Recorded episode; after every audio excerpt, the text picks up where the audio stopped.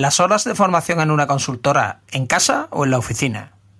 ¿Han cambiado mucho las consultoras de ahora comparadas con las de antes?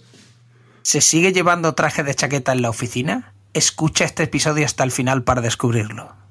Cuando hay reuniones con el cliente y varios proveedores, paz o guerra.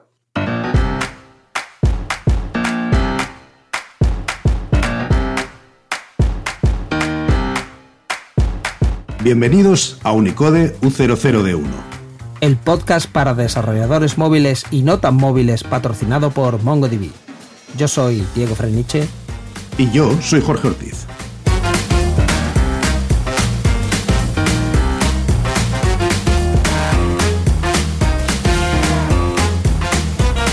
Unicode U00D1, segunda temporada, episodio 17. To be determined.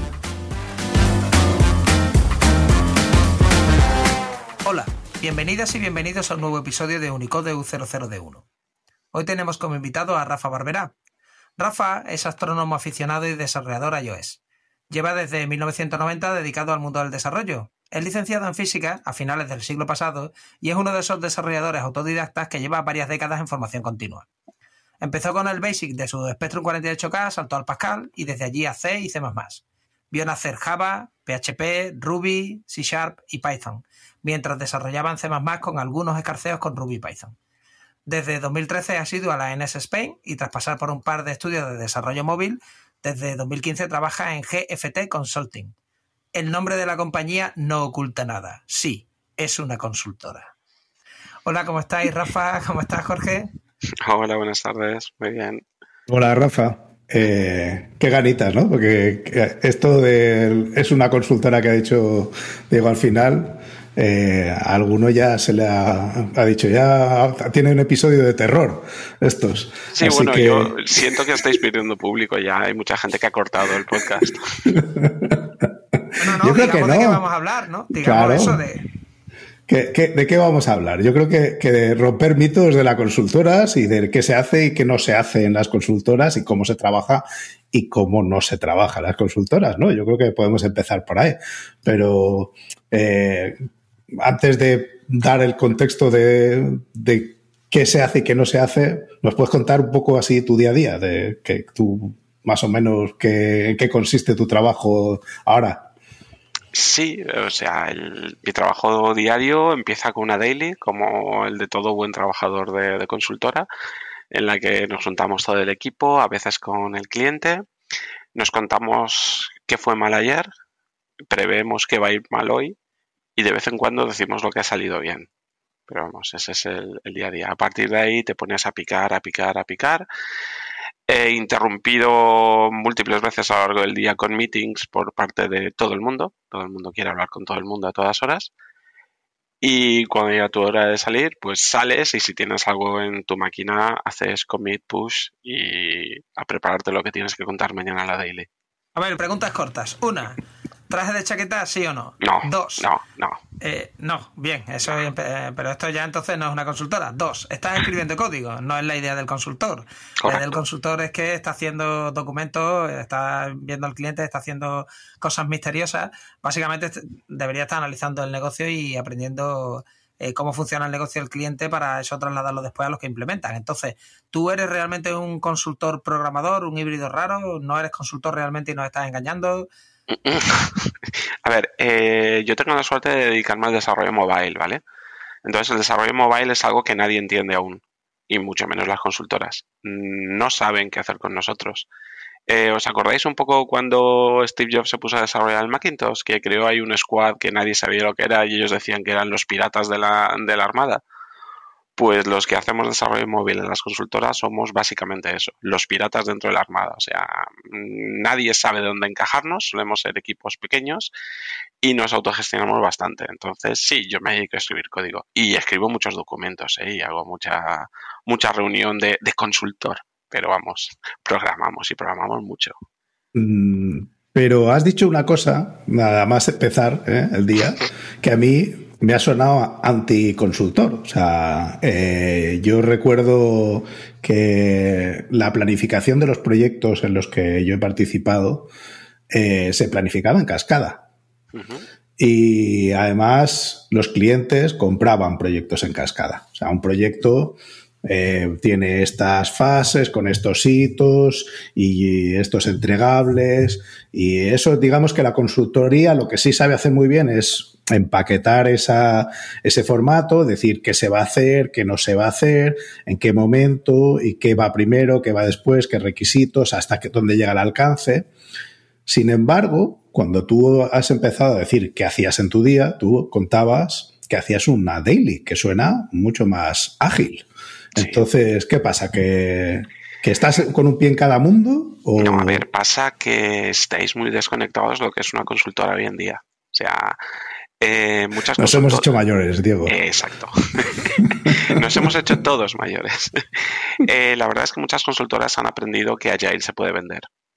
¿Vale? Entonces encaja muy bien entre su manera de, de ofertar productos, pues venderte a un especialista o a unos especialistas de Agile que te organizan un poco el desarrollo del proyecto que, has contratado con ellos. Entonces hay muchos clientes que, quieren un desarrollo Agile. También los hay que quieren desarrollo Waterfall de toda la vida, eh, pero suelen tener más una estructura de análisis de negocio en el cual contratan contigo el análisis de negocio, se meten en, un desarrollo clásico. Los desarrollos en los que participamos los equipos de mobile no suelen ser tan, tan profundos. A veces los hay, y lo que me gusta a mí decir es que se transforman en un jardín japonés. Porque no son ni Agile ni Waterfall. Son un montón de cascaditas, de cascaditas de dos semanas, en las que parecen Agile porque son ciclos de dos semanas, pero realmente antes de que empiece el ciclo ya tienes prefijado lo que tienes que entregar y lo tienes que entregar porque sí. Entonces es una pequeña tortura. Pero sí, se usa mucho el Agile en, consultoría hoy en día. Yo tengo, tengo otras dos preguntas. Eh, entonces, decías que ya no estamos acostumbrados a la consultoría moderna. ¿Qué cambios ves entre la consultoría a la que yo me referiría como cárnica y la actual consultoría o la de tu empresa? Y la segunda pregunta es, ¿traje de chaqueta sí o no? Ya te he respondido a la segunda, a la segunda respuesta, pero te lo vuelvo a decir, no, traje de chaqueta no. O sea, el dressing code, como decimos por aquí, suele ser casual. O sea, de hecho, cuando estás en la oficina, y ahora luego hablamos de la oficina, porque en la oficina no solemos estar ya desde hace bastante tiempo. Cuando estás en la oficina estás como quieres y cuando vas al cliente, pues hombre, se intenta ir decente, pero tampoco no es necesario el traje de chaqueta, al menos en esta consultora. Dressing code casual no quiere decir que a veces te vistes y otras no, sino que a veces te vistes mejor y otras. Exacto, y otras veces peor. Vale. ¿Vale?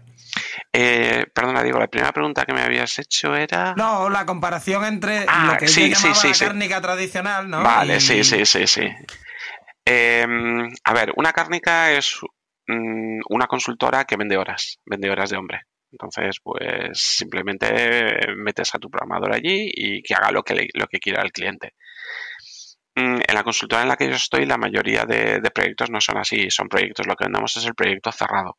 Entonces, vendemos tanto la ejecución como la gestión del proyecto. Entonces, no es una cárnica. O sea, porque gestionamos nosotros el proyecto o intentamos gestionar todo lo que podemos del proyecto.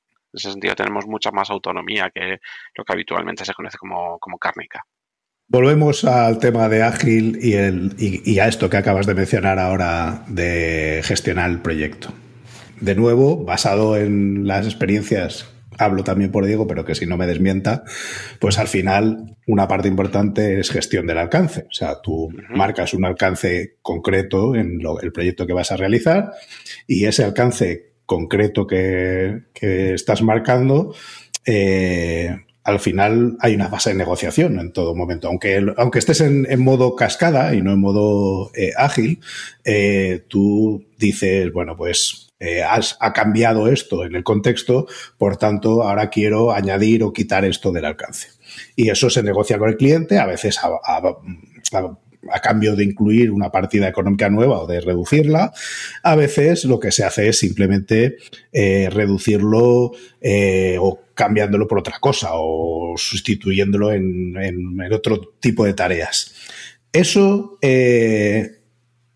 cuando tú haces ese proyecto ágil, ¿cómo consigues eh, que el cliente no se sienta incómodo a la hora de yo sé que voy a poner este presupuesto y necesito que lleguéis por lo menos hasta aquí? ¿Cómo se delimita ese alcance y cómo se consigue que ese alcance mínimo se cumpla a pesar de que las cosas son ágiles. Eh, a ver, hay veces que no se puede cumplir los plazos que te dan, o, sea, o el alcance que te exigen con el, con el presupuesto del que disponen. Entonces, una de dos, o aumentan presupuesto, es decir, plazos, o recortan alcance.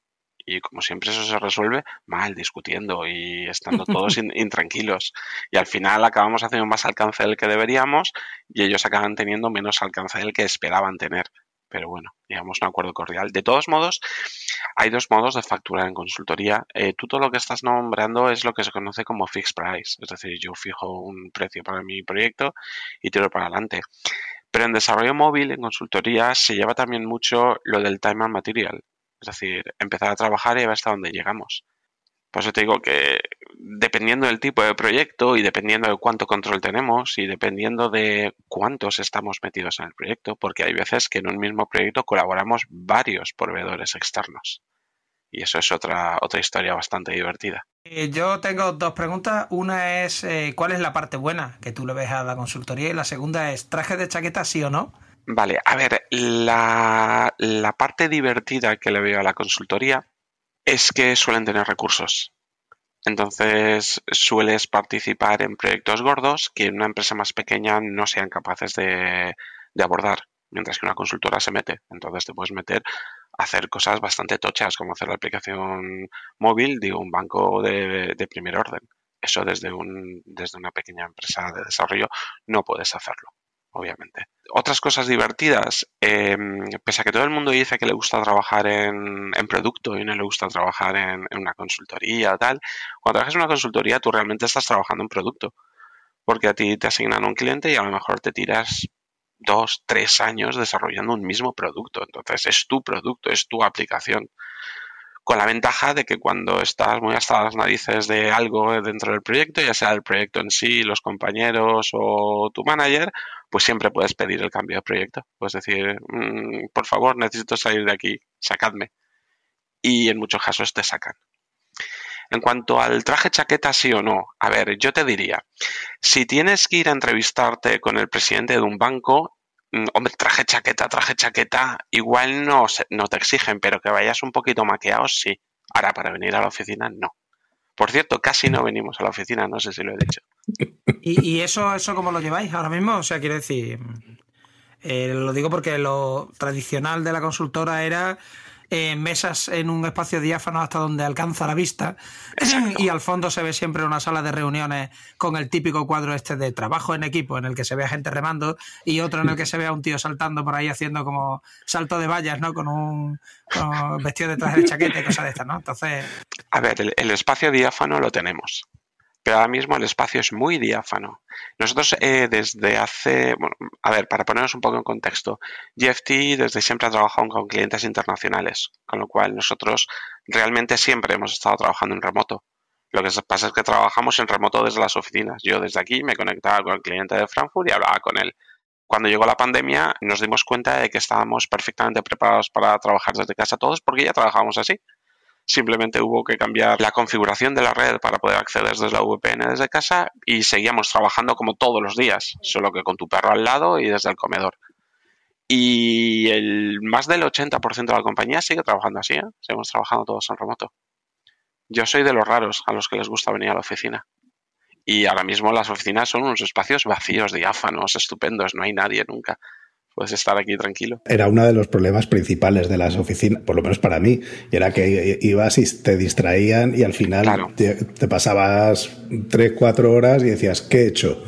pues no he hecho nada. He hablado con gente, me he puesto al día de no sé qué proyecto de tal otro, me he relacionado con mis compañeros y amigos, pero eh, de productividad más baja. Ahora que hay menos gente, supongo que eso ha mejorado. Y sobre todo porque tus compañeros realmente, en, la mayoría de los casos, son compañeros de almuerzo y compañeros de, comida.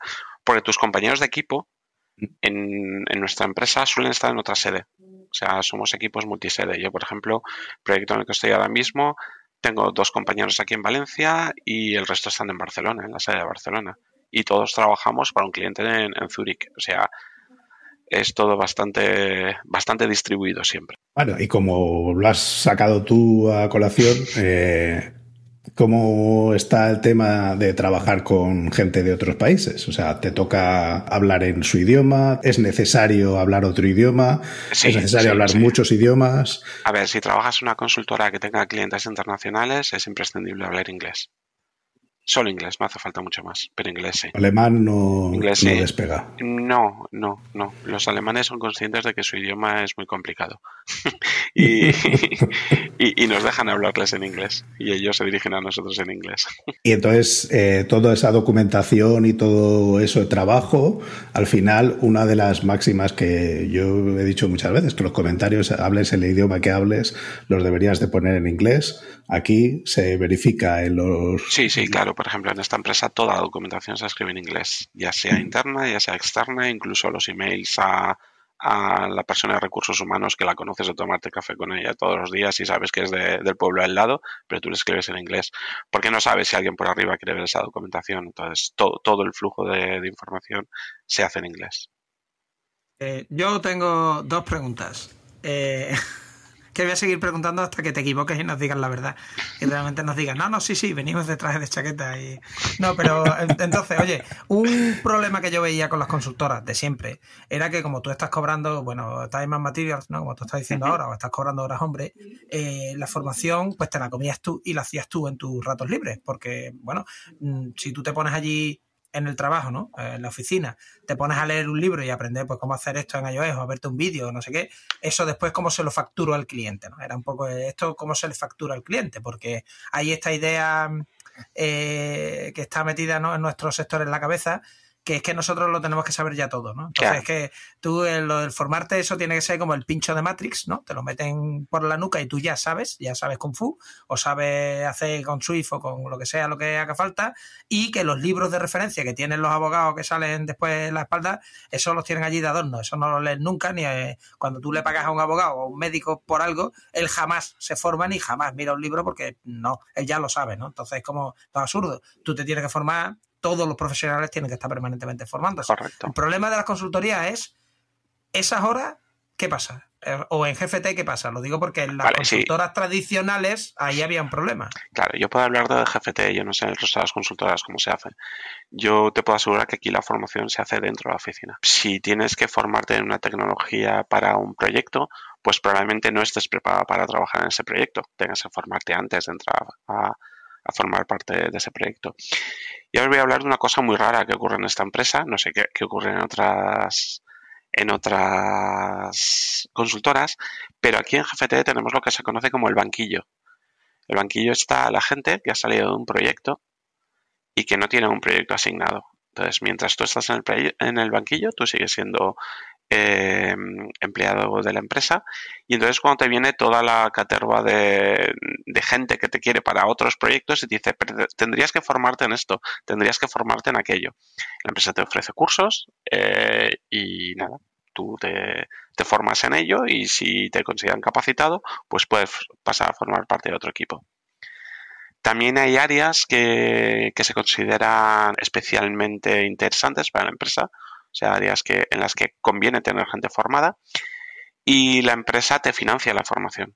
O sea, te, paga las, los cursos para que te formes y consigas una, certificación que ellos puedan vender. Oye, pero aquí no, aquí no estamos sacando carnaza ninguna porque yo esperaba que al banquillo van los malos, es como un predespido. No, no, ahí ansioso porque dices tú, me han puesto aquí y no tengo proyecto, mm, como me pegué tres meses sin proyecto, voy a la calle, nos lo estás poniendo todo bien, así no hay quien haga aquí un episodio. O sea. A ver, no, no os lo estoy poniendo bien, os estoy poniendo como, como es realmente. A ver, eh, cuando tú te vas al banquillo, cuando tú te vas al bench, eh, lo, puedes ver desde dos puntos de vista. Eres un coste, porque en ese momento no estás produciendo nada, pero la empresa se ha gastado mucha pasta en tu formación y en tu, y en tu capacitación.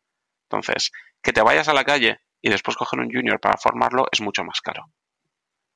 Por eso la, figura del bench, mientras tenga un tamaño razonable, es, una, es una muy buena herramienta para gestionar este tipo de situaciones. Pero al final esa es precisamente el talento de una consultora. Correcto. O sea, quiero decir, la eficiencia, que, eh, para mí se mide el número de horas facturadas frente al número de horas disponibles, ¿no? O sea, descontando las vacaciones y todo lo que tú quieras. Si yo tengo tantas horas persona y al final facturo tantas, pues esa es la eficiencia que consigo del equipo, pues maximizar la eficiencia. Evidentemente, a costa de que, como tú estabas explicando hace un segundo, el tamaño de mi banquillo sea lo más reducido posible durante todo el tiempo. ¿no? Que se mantenga pequeño, que eso no quiere decir que a lo mejor en un momento puntual pues coincide que tres proyectos se acaban y hasta que recoloca a esa gente proyectos nuevos, pues puede tener una ocupación del banquillo que es más alta, pero es puntual. O debería ser puntual, si, no, si quiero que ese negocio funcione como consultoría, ¿no? Correcto. Y además una cosa importante es que el banquillo en general nunca tiene que estar vacío. Siempre tienes que mm. tener reservas. ¿Por qué? Porque shit happens. De repente tiene una baja imprevista de alguien o un proyecto que estaba dormido durante meses arranca de repente y quiere un ramp up muy rápido que el mercado no, no te permite hacer. Entonces, tener ahí un remanente de mercenarios que podamos ponernos a, luchar en cualquier batalla, en cualquier momento, es útil, es útil. Y que, y que, a eso además confirma la teoría de que es mucho más fácil gestionar un departamento de consultoría de 100 personas que uno de 20. Por, por, lo mismo que estamos hablando, porque al final, de repente, si tú tienes a todos en un proyecto y te sale un proyecto de estos o tienes una disposición de alguien en uno de esos proyectos, la capacidad de reacción es mínima. Mientras que si tienes un 1%, es decir, una de esas personas de tu 100 de tu equipo ocioso, pues a ti te significa nada y la probabilidad de que ocurran esas catástrofes no es tanto mayor. sí, pero eso, eso funciona, es, esa, esa economía de escala funciona muy bien en otras áreas. En el desarrollo mobile no. En el desarrollo mobile, cuando somos tres o cuatro desarrolladores, ya nos molestamos. Entonces aquí los equipos son pequeños, siguen siendo pequeños. O sea, te puede sorprender ver cómo un proyecto para desarrollar un banco desde cero, pues a lo mejor empieza con dos o tres personas nada más. Si necesitas una base de datos para tu nuevo proyecto, date de alta en MongoDB y tendrás un clúster de tres máquinas para ti 100% gratis. Y es gratis forever. Cuéntanos, mm, sin entrar en los detalles, porque me imagino que hay acuerdos de confidencialidad en los proyectos en los que firmáis y tal. Hay ideas para todo. ¿Y te toca firmarlos personalmente o simplemente es una extensión de tu contrato? Depende del cliente. Hay clientes que te obligan a firmarlo explícitamente, hay clientes que lo firma la compañía y se responsabilizan ellos de la gente que envían. Es que es un mundo. Piensa que cada cliente tiene su propio departamento legal, que tiene su propia idea de lo que es o no es la legalidad vigente sin que entren los hombres de negro a continuación de tu respuesta en tu oficina y te lleven forzosamente hasta el cuarto de, ejecución de NDAs, eh, ¿cómo es el proceso? O sea, desde que eh, un cliente se pone en contacto con tu empresa hasta que el proyecto se pone en marcha, ¿qué pasa? ¿Qué, fases hay y en dónde participáis los del equipo de desarrollo móvil? El equipo de desarrollo móvil estamos divididos en, varios tipos de personas, ¿vale? Yo soy del final, yo soy los más técnicos, los que ya entran cuando hay que empezar a, tocar código o a, definir soluciones de arquitectura, cuando hay que empezar a pensar en el producto. Antes hay toda una fase comercial, una fase de preventas, en las que mm, varios, especialistas en lo que es el desarrollo móvil, porque han, hecho algo de desarrollo móvil y, conocen las tecnologías que utilizamos, empiezan a intentar adivinar qué quiere el cliente porque muchas veces el cliente no sabe lo que quiere o, por ejemplo, quiere un Instagram para banca. Y dices, pues vale, vamos a ver cómo encajamos un Instagram para banca. Explíquemelo, por favor. Entonces, lo primero es, es ver qué quieren, ver hasta dónde quieren llegar, ver em, cuán sólido es su proyecto, porque a veces te encuentras con gente que no tiene un banco en marcha, que quiere empezar a montar un banco, incluso hay veces que desconoce toda la parte de, regulatoria y, de, legal que hay detrás. Entonces, pues bueno, se les da consultoría y asesoría en esa, en esa parte hasta que llega un momento en que tienen bastante clara la aplicación que quieren hacer y entonces normalmente entra la gente de UX UI a ver eso cómo se empaqueta en algo que se pueda meter dentro de un móvil. Y cuando ya tienen una idea un poco más clara de qué funcionalidad quieren hacer y cómo la quieren implementar, llegamos los desarrolladores o los arquitectos, como quieras llamarnos, porque aquí la línea es muy fina, a ver cómo, cómo se va a poder implementar eso con las tecnologías con las que disponemos hoy en día. Y una vez que se ha vendido, hay responsabilidad, porque esto he visto las dos tendencias, más la primera que voy a comentar que la segunda, pero tú sabes que al final vender un proyecto, eh, tú le puedes poner mucha fantasía y convencer al cliente de que las cosas se pueden hacer y que luego sea problema del equipo de desarrollo el cumplir con esas expectativas sobredimensionadas, o puede haber un impacto en la venta de quien ha vendido esas nubes preciosas en el firmamento y a ver, que yo, todo puedo, va a ser- yo puedo hablarte por lo que conozco y por lo que he sufrido o disfrutado en mi caso, ¿vale? En mi caso, la persona que ha vendido siempre está en el proyecto hasta el final, ¿vale? Está metido ahí en el día a día, eh, a veces como soporte. Paga sus pecados. manager, con lo cual ya se cuida él muy mucho de vender algo que no sea realizable. Eso. No, es que es una buena práctica que Sí, no sí, ocurre sí. en todos los sitios. Eso, sí. eso que estamos hablando, El PowerPoint lo aguanta todo, ¿no? Eso Por era la frase de eso. aquella época, ¿no? Y ya te digo, ahí yo he visto auténticas salvajadas en hojas de cálculo en las que había que hacer que una fórmula pusiera una carita contenta y hasta que la, bueno, pues se martillaban los precios hasta que la hasta que la carita estaba contenta. Sí, sí, cuando- sí, porque, sí. porque había un porcentaje de beneficio de más del no sé cuántos por ciento, ¿no? Bueno, Entonces, eso cuando- ocurre, ¿eh? Quiero claro. decir, eh, estamos aquí para ganar dinero todos, tanto nosotros como la empresa. Quiero decir, es un Ujú. negocio. No, No, no, no, lo perdamos de vista. Eh, Eso, eso se entiende, pero no prometer mm, cosas que después no vas a entregar. O sea, que tú ya No, de claro, entrada dices tú, oye, porque eso básicamente se, se llama estafar. O sea, quiero decir, cuando tú haces una hoja de cálculo en la que tú sabes que hay partidas que no puedes entregar porque no las vas a poder entregar porque es imposible, porque ya el precio de coste supera a la venta eh, y no vas a perder dinero, pues lógicamente mm, ahí hay algo que no cuadra, ¿no? Entonces, eso. A eso, me refiero. Que, Vale, no- no- nosotros aquí, eh, GFT eh, tiene una, mm, una característica creo que diferenciadora y es que nosotros nos, surgimos como una consultora. ¿vale? GFT surge como el centro de cálculo de Deutsche Bank, que se segrega y se monta como una empresa independiente. Entonces, desde el principio, dentro de, de nuestro negocio, sabemos que hay dos líneas principales, lo que aquí se llama el CTB y el RTB, o sea, el Change the Bank y Run the Bank, es decir, el mantenimiento de toda la vida o los desarrollos nuevos. Entonces se intenta siempre eh, tener contratadas las dos piezas. Entonces, claro, eh, saber que después vas a tener, a tener que mantener el castillo tú te hace tomarte muy en serio qué ofertas, cómo lo ofertas y qué desarrollas, porque sabes que luego vas a vivir tú ahí dentro. Oye, pero me da la impresión de que empresa fu- mm, eh, fundada por bancos, por Deutsche Bank, eh, trabajáis con bancos, solo trabajáis con bancos y sin traje de chaqueta. A mi nivel trabajamos sin, sin, chaque- sin traje de chaqueta. Te puedo decir que yo conozco a muchos compañeros que llevan traje de chaqueta. Pero bueno, también llevan coches que no son el coche que yo llevo, ¿vale? Entonces, eh, trabajamos con bancos fundamentalmente y también trabajamos con aseguradoras y últimamente estamos empezando a trabajar con la industria. ¿Industria de criptomonedas o industria.? No, no, industria. Industria de los que fabrican cosas. No de los que consumen GPUs y electricidad para producir bienes. No quiero hablar de criptomonedas. vale, vale, no hablamos de criptomonedas. Va- vamos a hablar de cosas más productivas. Has dicho antes que tú estabas en el final de la cadena.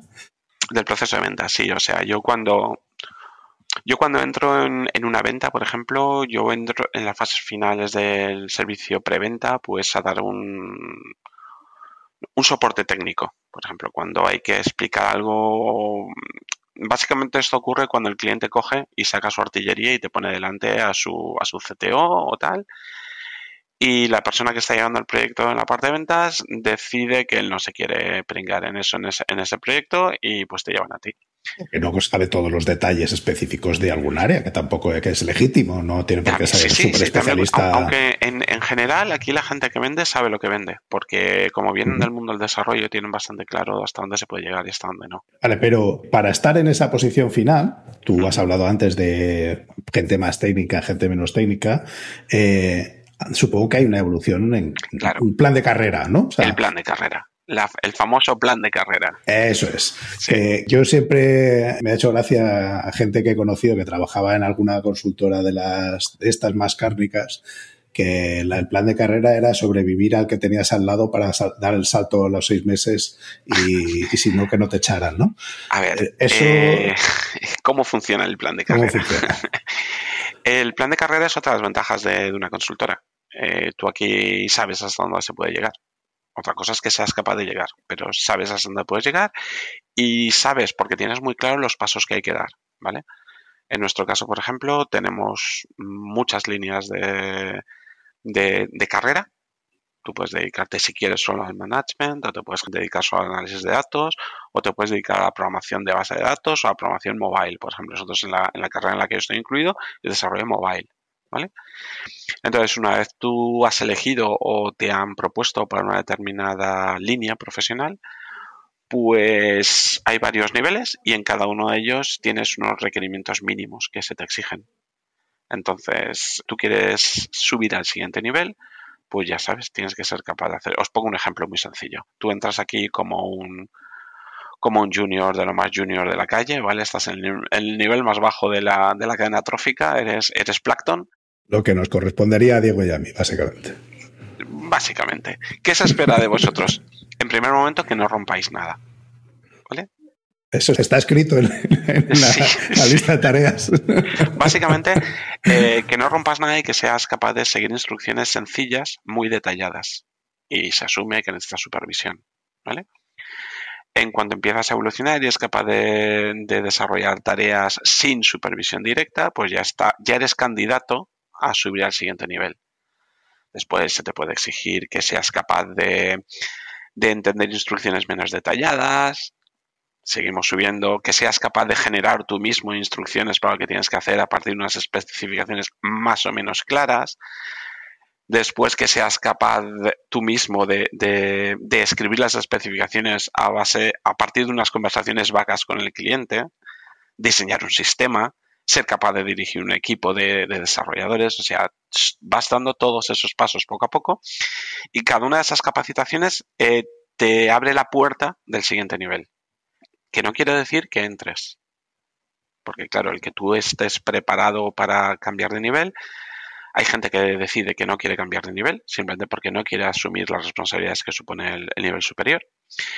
Y no nos engañemos, hay veces que no hay dinero para subir de nivel a todo el mundo que, está capacitado ese año y hay que ir repartiendo los ascensos. Bueno, pero los ascensos, una vez que ocurren, o sea, yo, yo trabajé para una empresa que decía que cambio de puesto no implicaba cambio de salario, cosa que era un poco retorcido en su esencia. En general, al menos en, las consultoras que yo conozco, el, rango salarial va asociado a la labor que, desarrollas.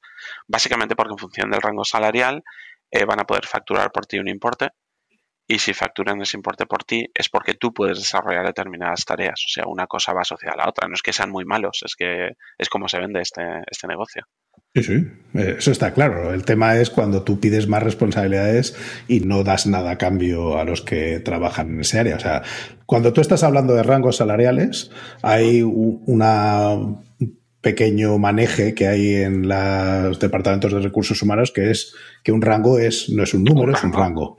entonces, eh, dentro de los rangos, normalmente hay un solape bastante importante y casi, yo te diría que depende de la empresa, pero incluso entre tres posiciones o más consecutivas, se comparte un 60% del rango eh, salarial.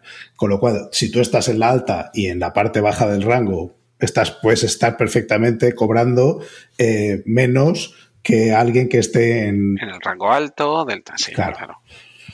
Entonces hay mucho juego económico en el que normalmente esos números no se comparten y eso hace, yo de hecho me impresionaba mucho hoy que estaban hablando en las noticias de precios de alquileres precisamente eh, por tu comunidad la, mi ex comunidad, eh, que decían que, bueno, pues que han subido muchos alquileres y han entrevistado a una, mujer que ha dicho su salario en, ahí en directo y ha dicho, esto en España no suele ocurrir. Entonces, eh, normalmente hay mucho silencio en eso. Recursos Humanos lo utiliza para mm, que tú siempre te sientas contento, pese a que a lo mejor si lo supieras no más que recursos humanos, yo creo que quien gestiona un poco ese reparto eh, son los managers, que son los que están en el día a día de los sentimientos y las sensaciones dentro del equipo. Y ellos saben quién, quién necesita en algún momento sentirse más, más cuidado que, que, otro. Pero sí, eso ocurre en todos los sitios. Ahora que estamos hablando de carrera profesional y estas cosas, em, a ver, mi idea de la carrera profesional de las consultoras cárnicas antiguas era el up or out, eh, de que yo creo que ha aludido antes Jorge, que básicamente era tú entrabas de programador, tenías que subir a consultor, después jefe de proyecto, o sea, al final el, final de tu carrera profesional era tender hacia la gestión y gestionar personas por nariz. No podías quedarte ahí y decir, oye, es que yo quiero mm, programar, ¿no? Y subir, o sea, tener que haya dos carreras como en paralelo, eh, que la gente que le gusta gestionar personas disfrute con eso y vaya teniendo su ¿no? manager nivel 1, 2, 3, 4 hasta el 5 y luego pues tener programador 1, 2, 3, 4 hasta el 5 o los niveles que sean. ¿no? ¿Eso sucede en las consultoras o en tu consultora? En mi consultora existe GFT, tenemos una carrera profesional independiente para, para el manager y una carrera independiente para desarrolladores. Yo puedo acabar mi carrera, mi carrera profesional sin haberme dedicado a la gestión de equipos me he dedicado solo a la parte técnica. ¿Y tiene un techo de cristal? Tiene un techo de cristal. Quiero, decir, por, por, hablar con palabras más. Sí, sí, no, por ejemplo, a ver, en mi empresa hay siete niveles hasta que entras al equipo de, de los, de los que llevan traje chaqueta, ¿vale? De los directores de por arriba. Eh, hay siete niveles. Yo conozco a técnicos que están todo el día desarrollando soluciones y, y programando y tal, que están ya en el sexto. O sea que no, no hay techo. Se puede llegar hasta arriba. Eso sí, cuando llegas hasta arriba no estás trabajando en un proyecto. Estás pringado en todos los proyectos complicados en los que pueden necesitarte, obviamente. Bueno, claro, estamos hablando de mayor conocimiento, mayor responsabilidad. No eh, estamos el, hablando trabajo, el trabajo cómodo de yo estoy aquí con mi programa y no tengo que hacer otra cosa, eso tiene un techo, evidentemente. Si subes hacia arriba tienes que preocuparte de otras cosas. Responsabilidad por pastas. Exacto, si es que no hay otra ecuación. Entonces, hablando de carrera profesional, ¿tú participas en selección para hacer entrevistas? ¿Cómo ves el mercado laboral? Eh, ¿La gente le gusta trabajar en una consultora o tienen ideas de trabajar en otros sitios? ¿Les gusta llevar el traje de chaqueta cuando llegan a la oficina? A ver, al principio pica un poco la corbata, pero al final te acabas acostumbrando. No, no, si no llevamos traje de chaqueta. A ver, eh, yo me dedicaba mucho a la, al proceso de selección, eh, sobre todo porque como los de mobile somos tan raros, nadie sabe un poco valorar si, si conocemos eh, la plataforma o no la conocemos. Entonces, aquí hemos pagado todas las técnicas posibles, o sea, ofertas multitudinarias, saber qué, qué hace la gente, después un proceso de cribado, irnos a buscar desde que desde fuera nos ofrezcan perfiles técnicos, eh, subcontratar ya directamente con, con agencias desarrolladores. Eh, incluso lo que hemos llegado a hacer ha sido formar equipos propios, o sea, cogerte juniors que, pero juniors de los de verdad, o sea, de los que no saben hacer absolutamente nada, decir, pues no pasa nada, os formamos aquí dentro y luego ya os empotramos en equipos. Y el mercado está complicado. El mercado está complicado porque no hay gente formada. Ya no te hablo de gente formada barata, te hablo de gente formada. O sea, el problema en mobile es que la tecnología evoluciona muy rápido y te encuentras que, no hay una base de, gente entre la que elegir. Bueno, ¿y eso cómo lo solventáis? Quiero decir, de, porque de cara al cliente, si, si no lo tenéis en el banquillo este... Formando gente, formando gente, cogiendo gente y formándolos. O sea, que hacéis bootcamps internos o alguna cosa de ese estilo. Sí. y, y esa gente tiene mucha rotación, quiero decir, se pasa a otros equipos que no son mobiles. Eh, o sea, es, es, que te falta gente porque crecéis mucho en el número de proyectos, porque parece que si estáis formando a gente y la gente está contenta y se queda, pues parece que o crecéis mucho en los proyectos, cosa que sería fantástica y me alegro mucho por vosotros, o hay alguna fuga de talento en algún lado. Tenemos fuga de talento, claro, como en todos sitios. O sea, mm. básicamente aquí lo que tenemos es gente que entra, se forma y que una vez tiene una capacitación que se considera importante, pues se van a una agencia pequeña porque allí son los reyes del mambo. y Hacen lo del trampolín de toda la vida de la consultora trampolín. Correcto, consultora trampolín. Vale, pero, Y, os planteáis eh, el contratar con autónomos terceros que no dependen de vosotros, pero que forman parte de vuestros equipos? ¿O eso es una cosa que...? Hasta ahora siempre se ha hecho a través de agencias de, contratación. No se ha hecho con autónomos. Que yo conozca, al menos en, en, el grupo en el que yo estoy, en la parte de mobile. Hecho ese equipo y montado ese equipo, al final hay que llevar adelante el proyecto. Y bueno, nos has contado que ya está diseñado, participa la persona que ha decidido, nos has contado un poco el día a día. Eh, ¿Qué sería lo más reseñable de, de cuando ese proyecto consigues aterrizarlo? Porque entiendo que, aunque has hablado de tiempo y materiales, que normalmente es un alcance indeterminado, al final sí que hay unos objetivos concretos. Sí, claro. ¿La gente se mantiene dentro de esos equipos hasta que termina el proyecto? O, como tú decías antes, hay muchos que deciden, no, decías que hubiera muchos, sino que era posible, ¿no? Sí, sí, que, cambiar de un equipo a otro para refrescar su conocimiento, probar áreas distintas. Normalmente la gente permanece en los proyectos hasta que se entrega. sin, vale. sin, muchas pegas, o sea, no nos quemamos demasiado. Hay veces que sí, hay veces que estamos en, en proyectos en los que todo el mundo quiere irse. Oye, que estamos hablando que parece esto todo muy bonito y tal, pero yo he sido uno de los eh, consultados, consultores que han enviado a una empresa y estaba allí y yo trabajaba lo que me decía la empresa. Ese es el otro llega un momento del que en, hemos el hablado. que, en el que tus, hay una empresa que te paga, pero tus compañeros con los que te vas a tomar café son otros, el edificio al que vas es otro y el látigo que tú eh, disfrutas en tu espalda es otro, ¿no? Entonces, aquí al final la pregunta, la pregunta es si yo pertenezco a una consultora, pero me manda a una empresa, estoy todo el día trabajando en esa empresa, ¿quién paga el traje de chaqueta? Eh, la empresa, la empresa a la que te han llevado, obviamente. Tu consultora no te va a pagar el traje, ellos te pagan el, traje para estar en tus oficinas, no en las suyas. Eh, a ver, ese otro perfil, el de mm, desarrollador empotrado en cliente, también se da aquí. Nuestro mercado es muy amplio y, y, trabajamos en mucho, en muchos niveles de desarrollo distintos. Entonces, hay gente que trabaja dentro de un banco y lleva trabajando allí años. Yo conozco consultoras que cobran eh, a los proyectos, a los jefes de proyecto, por los puestos en sus propias oficinas como un coste, o sea, para que tú siempre tengas a tu gente trabajando en las oficinas del, cliente, si los traes a la oficina, ese día te, te imputo un coste de escritorio y de acceso a la red. Sí. Y de... sí, sí, hay, hay, hay de todo, hay de todo. Ya te digo. No, esto, esta que estoy hablando es una consultora muy conocida y. Sí, sí, que, sí, sí, que... sí, no, pero, te, pero eh, eso tiene más que ver con cómo has eh, tarifado tú el tener a un desarrollador allí.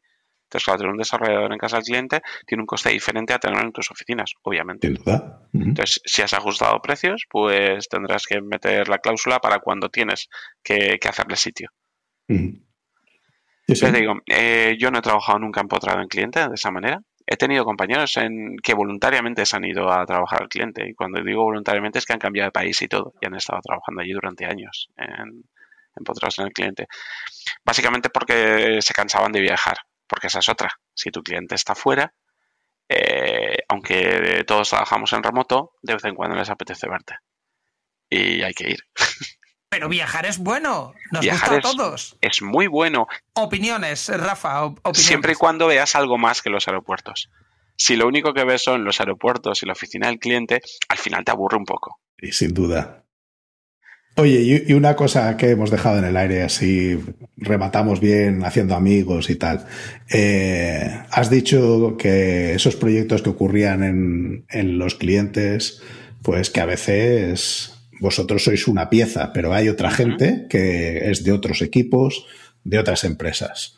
¿Cómo se lleva esa relación de frenemies que decían los anglosajones, ¿no? De a mi enemigos que... Depende. la, única, la única respuesta de poder es depende. Esa es respuesta de consultor, eso tú lo sabes. Correcto. ¿no? En general suele ser la guerra, ¿vale? Porque porque cuando tú tienes varios proveedores cubriendo el mismo, la misma franja, por ejemplo, de desarrollo mobile, pues todos queremos meter a nuestro equipo. Y solo puedes meter a tu equipo de dos maneras, o haciendo que el proyecto crezca, que eso ya no depende de ti, depende del cliente, o mmm, haciendo que el otro recule un poquito. Entonces sí, hay, hay presión, hay presión para hacerlo mejor que los otros, para que los otros no te, no te quiten la tostada, evidentemente eso ocurre esas batallas tan bonitas de reunión con los otros proveedores y con aquel correo que tú dijiste que ibas a tener listo, pero que la cosa se ha liado y ¿no? Sí, el, famoso arrojar el, el, gira al otro equipo. O sea, las batallas, las partidas de giras, ¿no? En las que recibes una solicitud de algo, tal, y dices, no, esta tiene fulanito y se lo rebotas. Sí, eso ocurre, obviamente. Pero entonces participa en reuniones de estas de finger pointing y saca emails impresos de tú dijiste, yo dije. Por supuesto, por supuesto, por supuesto. Y... sesiones de debug live en las que te pones. Ah, vamos a ver cómo funciona esto. Uy, pues esto está saliendo mal. Esto, ¿quién lo ha hecho? Eh, sí, claro, eso, eso se da, por supuesto. Sobre todo al final, cuando estás a punto de entregar el producto. Bueno, bueno.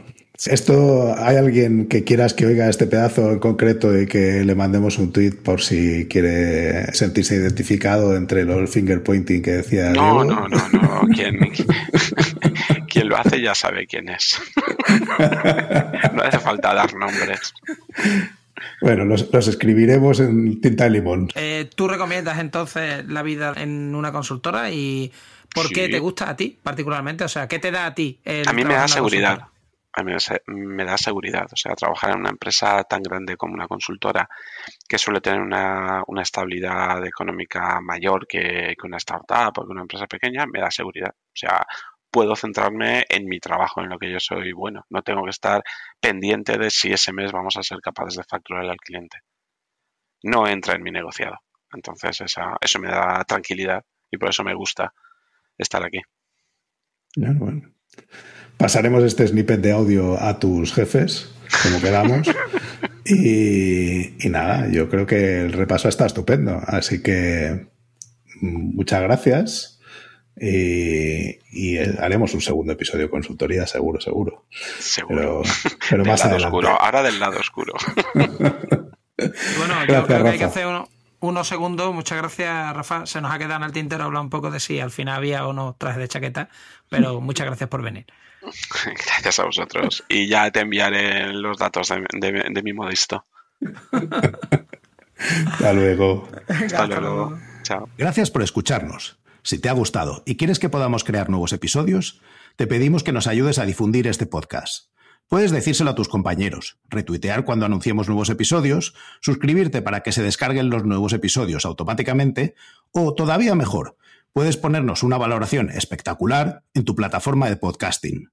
Si tienes sugerencias sobre cómo podemos hacerlo mejor, propuestas de invitados o contenidos, ponlo en un tuit mencionando a Diego, arroba de Freniche, o a Jorge, arroba JD Ortiz.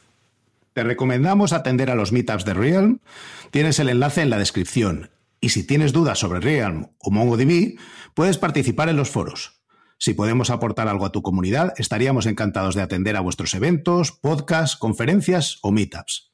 Por último, queremos recomendarte nuestro podcast hermano en inglés, The MongoDB Podcast, presentado por Michael Lynn y en el que se entrevista a desarrolladores, emprendedores y empresas.